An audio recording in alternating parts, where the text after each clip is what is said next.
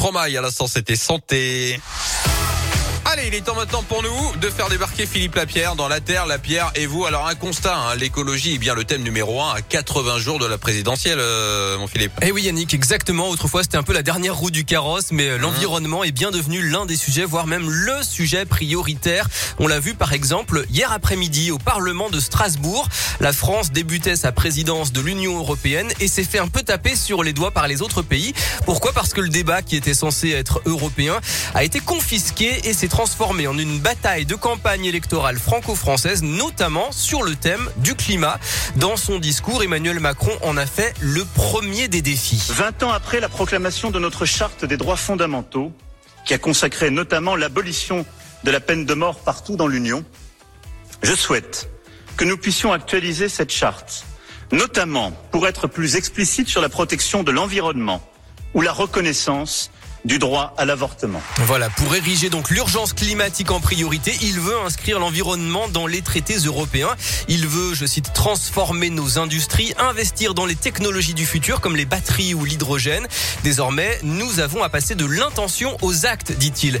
Eh bien justement, l'eurodéputé Yannick Jadot, candidat écologiste à l'élection présidentielle et adversaire probable d'Emmanuel Macron s'il confirme sa candidature, a taclé le chef de l'État sur ce point.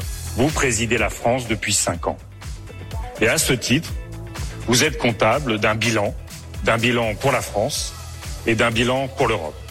Vous resterez dans l'histoire, Monsieur le Président de la République, le président de l'inaction Voilà, alors quel est le vrai bilan d'Emmanuel Macron sur le climat? Eh bien, l'Elysée affiche ses résultats sur son site. Plus de 200 000 primes à la conversion pour passer à des véhicules moins polluants, 459 000 primes rénov pour aider à la rénovation thermique des logements. Ou encore 30 milliards d'euros pour la relance verte. Mais de leur côté, les associations comme Greenpeace dénoncent un bilan catastrophique. Des milliards distribués aux industries polluantes de l'automobile et de l'aérien, la promesse non tenue sur la fin du glyphosate ou encore la signature de traités internationaux climaticides.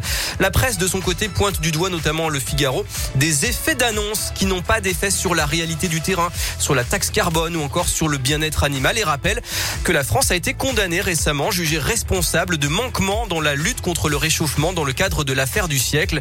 Pour Le Monde qui a interrogé le cercle d'analyse Terra Nova, Emmanuel Macron est bien le président qui a fait le plus pour l'environnement, mais il lui manque encore une vraie politique écologique ambitieuse. Eh ben merci beaucoup euh, Philippe. Vous êtes de retour bien sûr demain 11h50 de nouveau dans la Scoop Family pour la Terre, la Pierre et vous. Rubrique à retrouver également en podcast hein, sur radioscoop.com. On va terminer ensemble et en beauté la Scoop Family aujourd'hui avec